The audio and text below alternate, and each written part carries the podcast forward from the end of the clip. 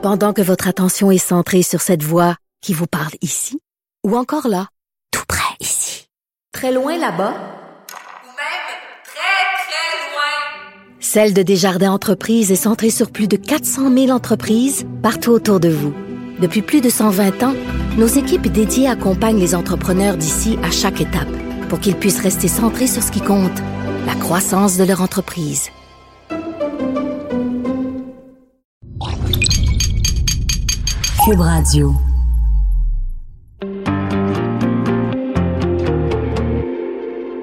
On les critique, on les juge, on dissèque leurs faits et gestes. Mais qui sont les hommes et les femmes derrière nos politiciens? Loin du débat partisan, au-dessus de la mêlée, je vous offre de les découvrir pour essayer de les comprendre.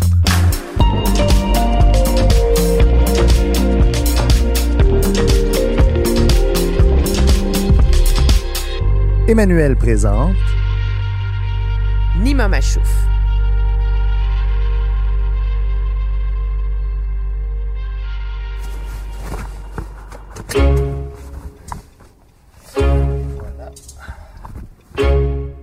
Donc, tu m'as réservé une surprise?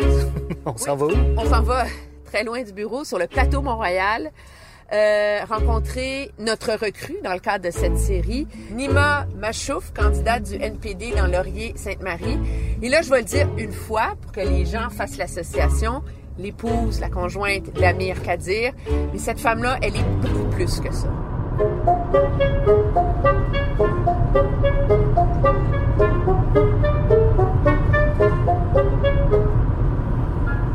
Et elle a un parcours vraiment intéressant. Elle est née en France, a grandi au Québec, ensuite allée en Iran avec ses parents qui sont originaires de là-bas et a dû fuir au lendemain de la Révolution. C'est une idéaliste de la justice sociale, une épidémiologiste qui a travaillé euh, beaucoup auprès euh, des patients, des victimes euh, du sida, une femme engagée qui veut que ses filles parlent perse à la maison pour maintenir cette identité culturelle, cet héritage qu'elle porte euh, en elle.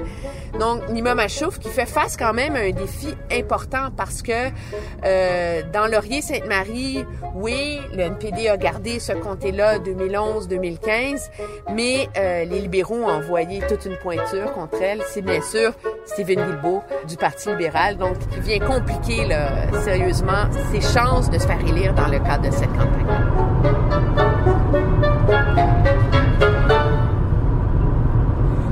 Qu'on fasse une recrue dans le cadre de cette série-là parce que, je reviens à ça, les gens sont tellement cyniques face à la politique. C'est un monde immensément difficile, dur, euh, professionnellement, personnellement. Comment quelqu'un peut être assez fou pour vouloir se présenter? C'est un peu dans ce cadre-là qu'on voulait aller à sa rencontre, à elle, faire une recrue, l'entendre nous raconter pourquoi c'est important pour elle la politique comme pour les autres.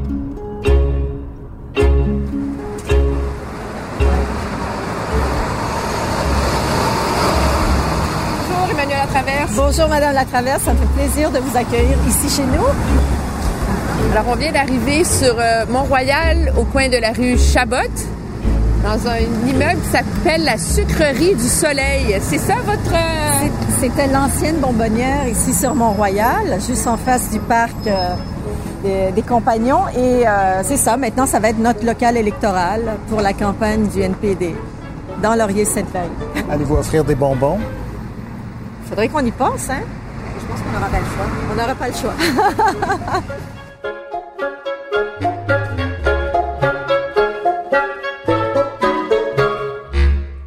Madame Machouf, bonjour. Ça me fait plaisir de vous rencontrer. Bonjour Madame Latraverse. Vous êtes notre recrue dans cette série euh, sur les politiciens, sur la campagne électorale. Pourquoi il faut être assez fou pour se lancer en politique en 2019? assez fou. C'est vrai, parce que la, la, la politique, c'est de la folie, mais on a besoin de ça. Parce que si nous-mêmes, on prend pas part à la politique, la politique, de toute façon, s'occupe de nous. Alors, euh, vaut mieux qu'on y prenne part pour pouvoir euh, avoir un, un rôle à jouer, pour pouvoir euh, amener des points auxquels on a, on, sur lesquels on a envie de travailler ou on veut les voir réalisés. Mais il faut C'est avoir... passionnant. En fait, c'est quelque chose de passionnant, la politique. Mais il faut avoir extrêmement confiance en soi pour oser faire ça. Vous allez être critiqué, vous risquez de perdre. Oui. On n'a pas de respect pour les politiciens. On dit que vous êtes pour un parti qui est voué à l'échec. Euh, ça prend une grosse carapace? Ça prend une grosse carapace, mais surtout, ça prend beaucoup d'enthousiasme et il faut croire à ce qu'on fait. Et pour croire à ce qu'on fait, moi, je pense que ça fait longtemps que j'ai commencé en politique. J'ai, j'ai été initiée à la politique, si vous voulez, à l'âge de 13 ans. Je viens d'une famille qui est extrêmement politisée. euh, j'ai appris que dans la vie, si on veut quelque chose, il faut se mobiliser, il faut le réclamer, il faut le réfléchir et il faut le, le travailler pour que ça arrive. Donc la politique maintenant, aujourd'hui, dans ma vie, à cette étape-ci, c'est un peu la suite de tout mon parcours, si vous voulez. Mhm. Vous avez un parcours quand même euh, hors du commun. Vous êtes né en France, votre famille a déménagé à Montréal, vous êtes retourné en Iran pour finalement fuir la répression. C'est quoi votre identité? Je suis une Iranienne québécoise OK. ou une Québécoise iranienne, je sais plus. Euh, Les deux, mais euh, un mélange de, euh, de tout ça. Je pense que je suis une Iranienne québécoise, même si je suis née de, de parents iraniens qui étudiaient en France. Donc mes, mes parents, mon père faisait euh, ses études en médecine, ma mère euh, faisait ses études en sage-femme. Et les trois enfants, on est, on est nés là-bas. Moi, je suis la dernière de la cuvée. on est arrivé au Québec parce que mes parents voulaient continuer leurs études. Euh, J'avais à peu près un an et demi. On est venu en bateau de la France jusqu'au Québec, jusqu'à Montréal. Euh, J'ai grandi à Montréal, ici même dans le quartier, sur le plateau Mont-Royal. Euh, J'avais huit ans quand mes parents ont fini leurs études, leurs stages, tout ce qu'il fallait apprendre, et on est parti en Iran. Oui. J'ai vécu dix ans en Iran, donc euh, Quel souvenir vous en gardez de l'Iran de cette époque-là? merveilleux. Pour nous, l'Iran, moi, à 8 ans, j'avais jamais vu l'Iran. J'avais jamais été en Iran. On, on on était toujours là. Rendu en Iran, euh, c'était à l'époque du Shah d'Iran, donc la monarchie. Mes parents étaient, avaient été des militants contre la monarchie et tout ça, avaient milité à l'époque. On arrive là, on commence à s'installer. Six ans plus tard, il y a la révolution iranienne. Et la révolution iranienne, OK, aujourd'hui, on voit les travers de la révolution iranienne. Mais c'était pas ça sur le coup. Mais c'était fantastique. C'était tout un peuple en marche dans la rue. C'était des gens qui, qui demandaient un changement, mais massivement, des gens qui croyaient à ce changement-là. Il y avait beaucoup d'espoir. Et nous, on était entraînés là-dedans. Moi, j'avais 13 ans, là. Je voyais ça, mais c'était huge. C'était quelque chose.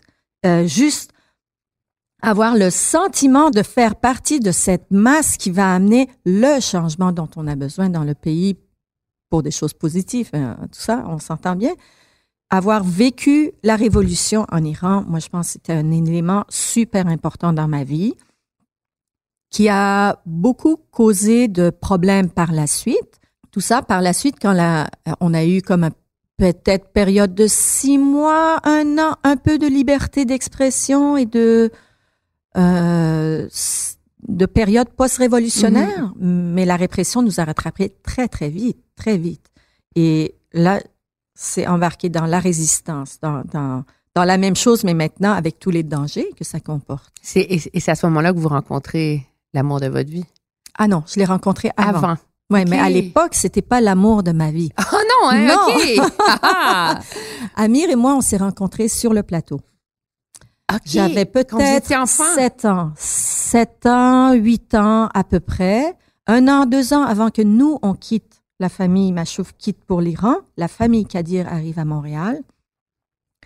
Et euh, nos parents se fréquentent parce que les deux familles étaient impliquées dans le mouvement de protestation contre le Shah d'Iran, contre la monarchie en Iran, pour la démocratie, des gens de gauche et tout ça. Alors nous, on s'est connus dans ce contexte-là. J'avais peut-être 7 ans, il en avait 11, j'avais 8, il en avait 12. Les parents, à chaque semaine, c'était les réunions les vendredis soirs, euh, les réunions des- de la Confédération des étudiants iraniens et tout ça. Ils mettaient tous les enfants ensemble, ils n'avaient pas d'argent. Il était aussi révolté étudiants. à cet âge-là que maintenant? Il était très sage. C'était le plus. Il venait d'arriver d'Iran. Il était très sage, très gêné, très poli. Donc les parents le mettaient comme le gardien des enfants. Alors Amir était mon babysitter. C'est comme ça qu'on s'est connus. Un an, deux ans plus tard, nous, la famille, on quitte, on s'en va en Iran. Et je reviens dix ans plus tard à, cause de la répression. Je dois, je, je me vois dans une situation euh, très dangereuse. Je dois fuir le pays et Pourquoi? Qu'est-ce qu'est-ce qui arrive? Parce que vous êtes vous, vous, vous faites pas partie du mouvement de protestation contre la répression. Vous êtes euh, suis- aux études à l'époque. Je suis au secondaire, je milite pour un groupe de gauche. C'est la, la, il n'y a pas de liberté d'expression. Tous les groupes sont interdits. Ah, Il y a parti unique. Donc, euh, je fais partie de, de l'association. On monte une association étudiante. C'est à l'école, c'est illégal. Je me fais expulser de l'école. On participe à des manifestations. C'est illégal. Je me fais arrêter dans les manifestations. Euh, bon, la, la police qui débarque chez nous. euh, je prends le maquis. Euh, je vis euh, à l'âge de 16-17 ans. Je vis en clandestinité pour cinq mois. Mon père est arrêté. Il passe quatre mois, cinq mois en prison. C'était quand même dur. Et par la suite, euh, donc, j'avais pas le droit d'étudier, j'avais pas le droit de travailler. euh, il restait plus beaucoup d'options. Et c'était dan- dangereux de vivre. Mes amis se faisaient arrêter, mais j'ai eu beaucoup de chance de pouvoir quitter le pays finalement. Et vous revenez au Canada? Et je reviens au- à Montréal. Je reviens à Montréal et je retrouve Amir. Comment je retrouve Amir? J'arrive, c'est au mois plus de décembre. l'enfant-sage que vous aviez quitté. Non, là, c'était devenu un révolutionnaire. Lui à son tour, moi à mon tour. Dans le fond, les deux, on a vécu un peu en parallèle les mêmes événements, Mhm. de, avec des, des, des angles différents. Moi, j'ai vécu dans la répression. Lui, il a protesté la répression de l'extérieur. Et euh, alors, j'arrive ici, c'est, je me souviens, c'était au mois de décembre. Une semaine plus tard, il y avait une activité organisée par les étudiants iraniens à l'Université Concordia de commémoration du mouvement étudiant en Iran. Alors, je, vais à, la réunion, je suis super enthousiaste. Ça fait deux ans que je vis sous la répression, pas de possibilité de rassemblement politique. Euh, tout se fait en cachette. J'arrive ici, waouh, dans une salle à l'université, on peut parler de politique, il y a personne qui va nous attraper, on n'est pas en danger. C'était le bonheur, quoi. J'arrive là, je rencontre Amir. et donc, on a renoué et c'est à ce moment-là que finalement, on s'est échangé nos, des émotions.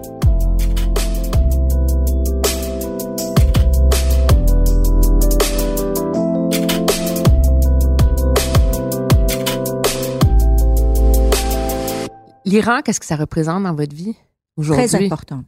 Très importante. Et c'est important dans, dans votre même- famille, hein? Oui, c'est très important. Moi, je pense que être une personne intègre et confiante, il faut qu'on ait confiance en soi, il faut qu'on se connaisse, il faut qu'on qu'on sache d'où on vient pour pouvoir réfléchir à où on veut aller.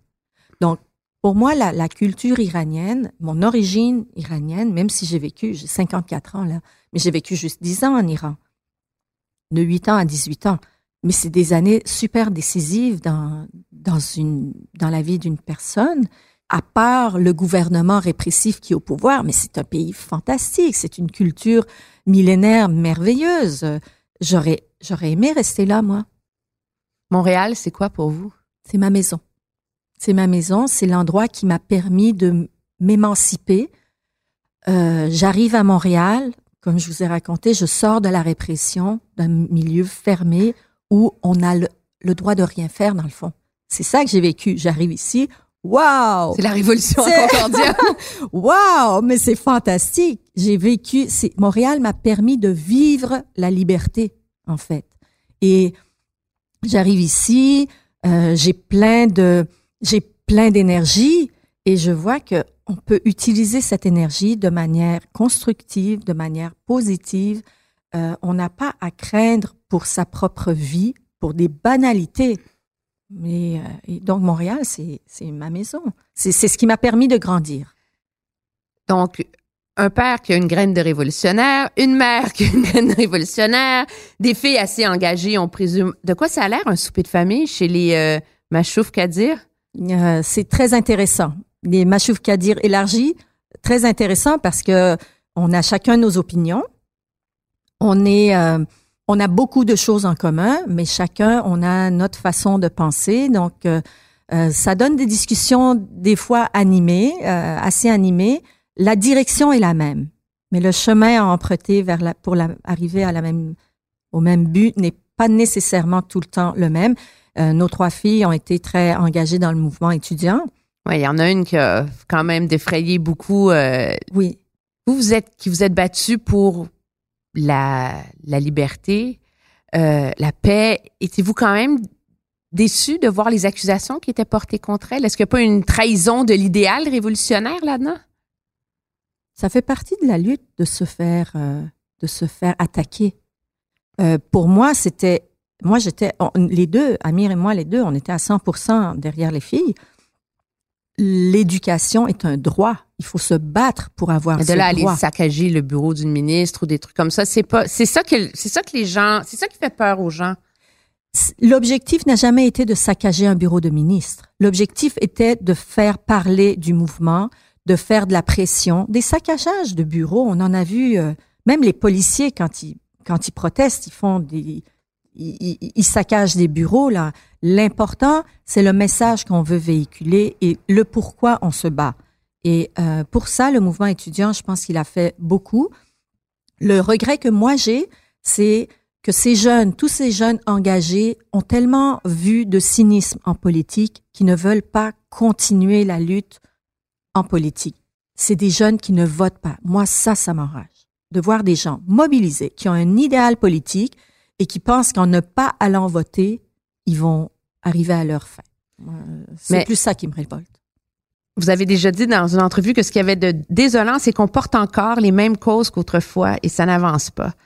Donc, qu'est-ce qui vous fait croire que ça va changer? C'est pour ça que les jeunes, ils votent pas. Il faut continuer à se battre.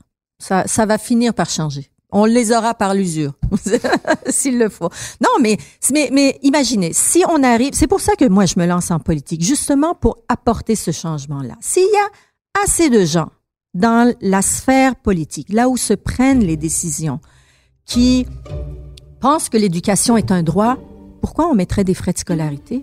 On va l'obtenir, le droit à l'éducation. Donc, ça nous prend du monde qui y croit, qui vont euh, le faire, qui vont le réaliser, ce souhait-là. Peut-être s'engager en politique et aller, euh, aller faire les choses au lieu de protester contre euh, ceux qui ne le font pas. Peut-être que c'est un bon pas.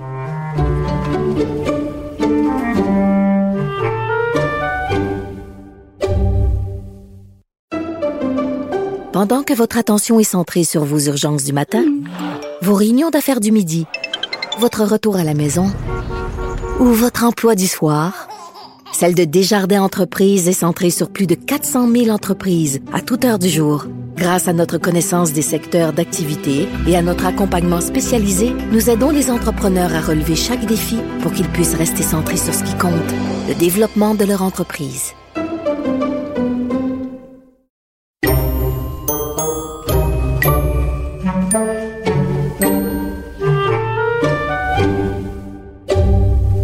Vous avez milité au sein de Québec solidaire aussi. Bon, votre mari, Amir Kadir, était, a été euh, député, le premier élu. Pourquoi ne pas être allé chez QS? Pourquoi choisir Ottawa plutôt que Québec? Euh, j'ai pas choisi Ottawa. C'est un peu un concours de circonstances. C'est la faute à Hélène Laverdière. Hélène Laverdière, qui est notre députée, elle prend sa retraite. Alors, euh, je me dis, ah ben, euh, il faut qu'on trouve une personne pour la remplacer. Amir est revenu à la maison, les enfants sont assez grands. Moi, j'ai de l'intérêt en politique. Ben, je, je pense que je suis la meilleure personne. Donc, c'est un peu un concours de circonstances. Pourquoi pas QS? J'ai déjà été presque candidat de Québec solidaire, euh, pas aux dernières élections, mais l'autre avant. Euh, j'ai eu un accident de vélo euh, le jour où il fallait déposer les, les bulletins de candidature avec toutes les signatures et tout ça. Moi, j'avais euh, 10 points de suture dans ma bouche. Euh, J'arrive là, euh, puis la madame me dit Ah, ta photo, elle est pas de la bonne grandeur. Grosse tempête de neige, le temps de. Je peux même pas parler grosse tempête de neige, le temps de retourner, aller rapetisser ou agrandir la photo, je me souviens même plus, des, des, des niaiseries comme ça. Mais sinon, je, je, je l'aurais Sinon, fait. vous auriez été candidate. J'étais Pour une candidate. histoire d'accident de vélo. Ouais. C'est fou. Donc, hein? donc, tout ça pour dire que de toute façon, c'est- pas mal la même famille politique. J'ai été candidate pour Projet Montréal Mhm. en 2009. vous avez cédé votre fois- place à votre chef Oui, la première qui a fois. changé de parti. Faut le Oui. faire. c'est dommage. La première fois, quand on a gagné les élections au plateau Mont-Royal, je faisais partie de l'équipe de Projet Montréal qui a gagné. Donc, mm, Ottawa, c'est un concours de circonstances, mais ça, ça m'intéresse tout autant. La politique euh, à Ottawa m'intéresse tout autant. Maintenant, vous n'aviez jamais été souverainiste, vous êtes plus souverainiste ou c'est moins important maintenant? On le met où, là, cet enjeu-là? là? La souveraineté n'a jamais été ma, ma bataille, mon cheval de bataille. Moi, je me bats pour la justice. Je me bats pour la justice sociale, pour l'environnement, pour le mieux, mieux-être de la population. Et pour l'instant, on opère dans le cadre du Canada. Donc, on continue là-dessus et on verra ce que l'avenir euh, décidera pour nous. Mais la, la souveraineté n'a jamais été hum, une cause pour laquelle je me suis battue. Mais vous avez voté oui au référendum. J'ai voté oui par respect pour le peuple qui m'a accueilli. OK. Est-ce que vous lui voyez un avenir à ce mouvement-là? On verra. Mm, On verra le mouvement. C'est pas moi qui va jouer un rôle là-dedans. Non? Non. Moi, c'est. J'ai choisi, j'ai choisi une autre bataille, puis je vais me battre là-dessus. Puis. euh,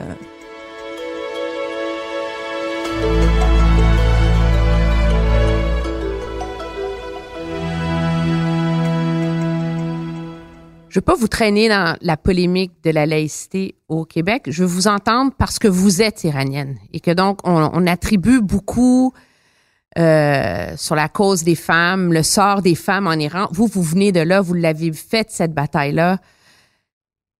Est-ce qu'il n'y a pas vous logez à quelle enseigne là-dessus?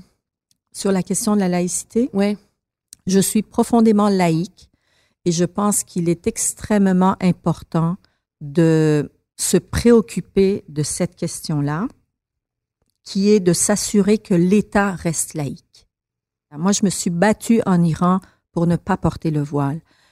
J'ai vécu sur la répression euh, religieuse qui nous a, qui n'arrêtait pas de nous dire comment s'habiller, comment ne pas s'habiller, comment parler, comment ne pas parler, comment croire, comment ne pas croire. Euh, et je pense que si on veut une société libre, la liberté de croire aussi fait partie des libertés fondamentales. Si les gens veulent croire, je peux pas les empêcher de croire. S'ils veulent porter des signes parce que leur croyance dit qu'il faut que tu portes une croix dans le cou, il faut que tu portes un, turban sur ta tête, il faut que tu, por- tu portes un, foulard sur la tête, on peut pas les empêcher de faire ça.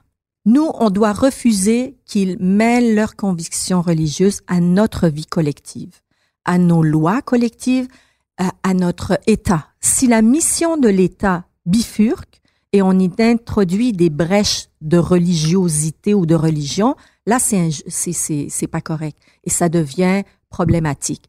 Mais que les individus croient, on va pas empêcher les gens de croire. On peut pas les empêcher. Que la femme veut, ah, qui est à la, qui a sa garderie, euh, qui veut avoir son foulard, en quoi ça me dérange si elle respecte le programme d'éducation? Parce que là, finalement, si on instaure des ba- barrières pour les signes religieux, on n'a pas réglé le problème de la religion, l'incrustation de la religion, l'émission de la religion dans nos affaires publiques. On a juste empêché ceux qui av- avaient quelque chose d'apparent. Ceux qu'on voit pas, ils sont là et ils sont très dangereux. Un Andrew qui n'a pas de, de signe religieux, qui a un très beau sourire et qui paraît très bien, est très dangereux sur la question des droits humains, le mariage gay, l'avortement. On va reculer sur plein de plans. On risque de reculer. Ça, c'est beaucoup plus dangereux qu'une croix, qu'un turban, qu'un foulard. Est-ce que vous pensez que le turban de votre chef contribue à au désintérêt des Québécois pour le NPD? Pour l'instant, oui, encore. Mais on a vécu ça euh, au Québec. On a vécu ça, nous, à Québec solidaire, on a vécu ça avec Manon Massé. À partir du moment où les gens ont arrêté de voir la moustache et ont vu Manon, c'était fini. On voyait la personne, ses idées, ses croyances, ses convictions, tout ce qu'elle pouvait nous apporter dans la vie publique, à la société, à notre politique, à notre bien-être, à notre bonheur dans la société. La même chose pour Jugmeat. Moi, j'ai hâte que les gens arrêtent de voir juste le turban, qu'ils voient la personne, qu'ils soient mieux connus, que les gens le rencontrent, parce que c'est quelqu'un, premièrement, d'extrêmement empathique, très enthousiaste, avec de bonnes valeurs, de bonnes idées. Et j'ai vraiment hâte que les gens arrêtent de voir son turban, bien qu'ils sont jolis et qu'ils sont très belles, bien colorés. Mais j'ai hâte qu'ils arrêtent de voir le turban et qu'ils voient la personne avec les idées qu'il a à nous proposer et vers où il, veut nous amener. Vous qui milité dans les cercles de gauche depuis longtemps. Je me rappelle au lendemain de l'élection en 2011, euh, il y avait eu un gros caucus à Québec et l'inquiétude première au NPD, c'était de dire il faut qu'on réussisse à s'enraciner parce que sinon, ce ne sera qu'un feu de paille. On est à la veille d'une élection où déjà tout le monde prédit la fin du NPD. Elle a été où l'erreur?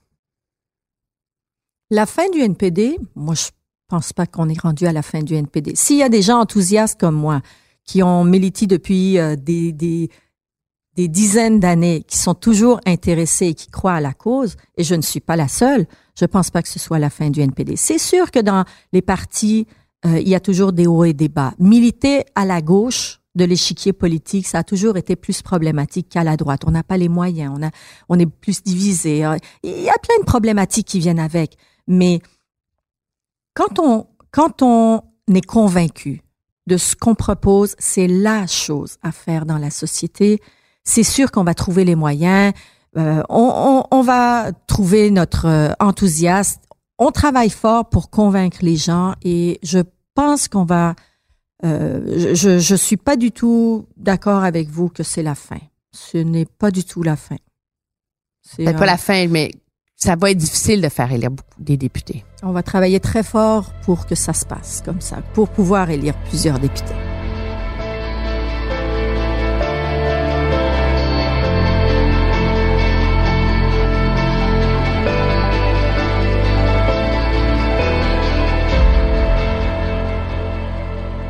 Vous auriez préféré que Stephen Guilbeault se présente pas dans Laurier-Sainte-Marie? Au-delà de ses chances de gagner, les gens vont dire elle a peur de lui. Je trouve ça dommage qu'un environnementaliste, Steven Guilbeault, c'est un ami. On se connaît, on a fréquenté la même école, nos enfants allaient à la même école.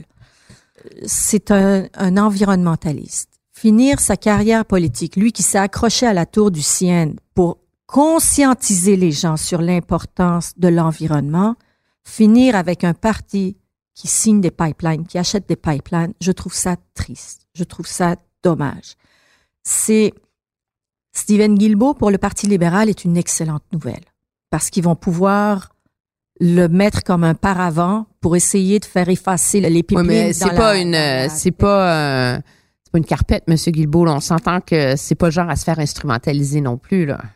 C'est quand même quelqu'un qui est le conseiller spécial en matière d'environnement pour le Parti libéral depuis à peu près un an. Et c'est avec tout son apport à lui que le Parti libéral a écrit son plan vert. Et dans son plan vert, qu'est-ce qu'on voit finalement? 15 milliards de l'argent public à dépenser à, encourager l'industrie pétrolière et à acheter des pipelines et à mettre un plan pour réfléchir dans deux ans quel genre de plastique on va bannir, puis qu'est-ce qu'on va faire avec les pailles. Moi, je pense que Steven Guilbeault aurait pu faire beaucoup plus que ça. Mais malheureusement, autant Stephen Guilbeault est un, une très bonne nouvelle pour le Parti libéral, le Parti libéral est une très mauvaise nouvelle pour Stephen Guilbeault parce que il, il va, c'est comme s'il effaçait tout son passé. Ça marche pas. Puis les gens s'attendent de quelqu'un comme lui d'avoir de l'ambition pour l'environnement. C'est enrôler dans le Parti libéral, s'attacher dans le Parti libéral, je pense que c'est dommage. C'est un gâchis. Il n'y aura pas fallu qu'il se ramasse là. C'est dommage, c'est tout. Qu'est-ce que vous je vous dise? non, pourquoi? Je suis triste. Et, je le vois de, quand, quand on, on fait du porte-à-porte depuis le mois d'avril. Et à partir du moment où Stephen Guilbeault s'est annoncé comme, comme candidat du Parti libéral, je vois cette indignation chez la population, chez les gens. Les gens, ils sont, il y a beaucoup de gens Ça qui peut sont vous servir, fâchés. vous croyez? Ça peut vous aider dans votre campagne? Moi, ça va m'aider. Parce que les gens sont fâchés. Les, les gens, là, ici dans Laurier-Sainte-Marie, mes voisins, mes amis, ma, euh, ma communauté, c'est des gens qui sont super, euh, euh, qui sont super éveillés. La question de l'environnement, ça les touche vraiment. On a fait un sondage, je pense que c'était Hélène qui avait fait un sondage, euh, l'ancienne députée, pour voir c'est quoi les préoccupations de la population ici dans Laurier-Sainte-Marie. Et la question d'environnement sortait comme premier élément. Donc, les gens qui ont ça à cœur et qui, et qui s'intéressent à cette question-là et qui euh, sont prêts à se battre euh, pour la question de l'environnement, ils s'indignent quand ils voient que quelqu'un qui pensait être de leur bord, finalement, il s'en va pour signer des contrats de pétrolière, des, des pipelines, l'expansion des pipelines. C'est pas ça qu'on s'attend d'un environnementaliste. Le- Et, et ça, ça, ça alimente le cynisme, ça alimente l'hypocrisie. Puis après ça, on se demande pourquoi les jeunes ne votent pas. Pourquoi les gens ne, ne se présentent pas au bureau de, vote? Euh, parce que les bottines ne suivent pas les babines. Et, et euh, moi, je pense que autant dans... Dans ce cas-là, on devrait voter pour le Parti vert. Mais vous serez étonné si le plan du NPD en matière d'environnement est beaucoup plus ambition- ambitieux que le plan du Parti vert. Et mm, nous, on croit, à partir du moment, surtout sur la question euh, des sables bitumineux, à partir du moment où on sait et on croit fermement au fait que l'industrie, l'énergie fo- fossile, c'est l'industrie du passé. Il faut changer.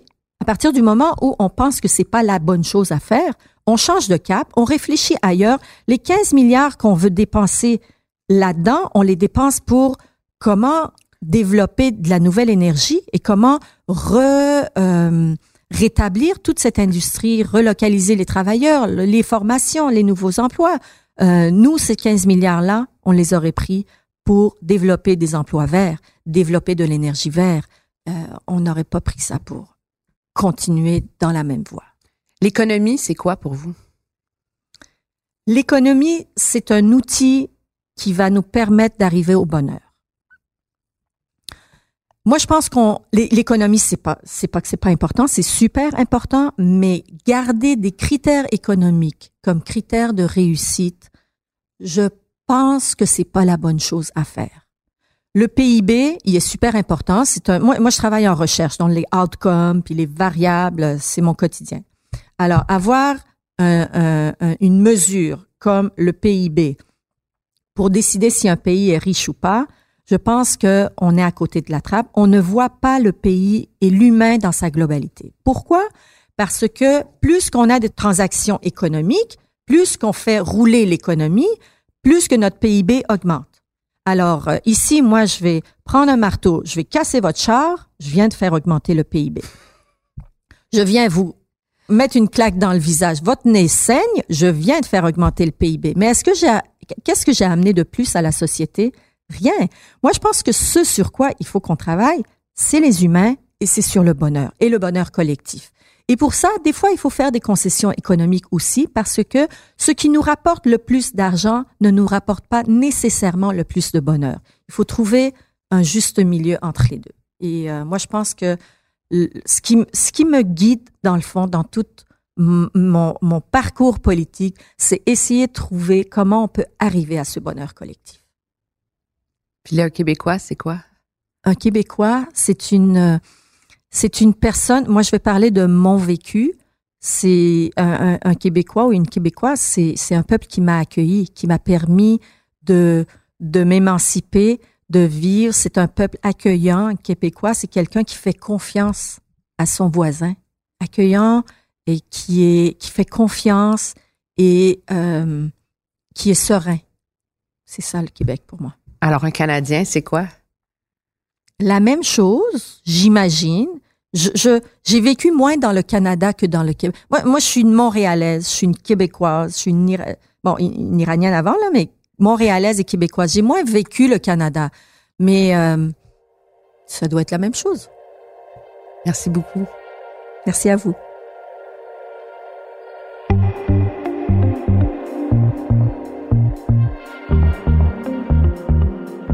Si vous aimez mon balado, aidez-nous en le partageant sur vos réseaux sociaux. Si vous l'écoutez sur une autre plateforme que Cube Radio, n'hésitez pas à donner votre avis, laisser un commentaire. Oui, oui, cinq étoiles, c'est bon. C'est très utile pour faire découvrir la série. Vous pouvez bien sûr me suivre sur une foule d'autres plateformes, Twitter, Facebook, bien sûr mes chroniques sur Cube Radio, les lundis et vendredis à Franchement dit avec Jonathan Trudeau, mardi, jeudi au retour de Mario Dumont et le mercredi Politiquement Incorrect avec Richard Martineau. Merci d'être à l'écoute. À la recherche et l'animation, moi-même, Emmanuel Latraverse. Au montage, Anne-Sophie Carpentier. À la réalisation, Bastien Gagnon La France. Et c'est une production Cube Radio.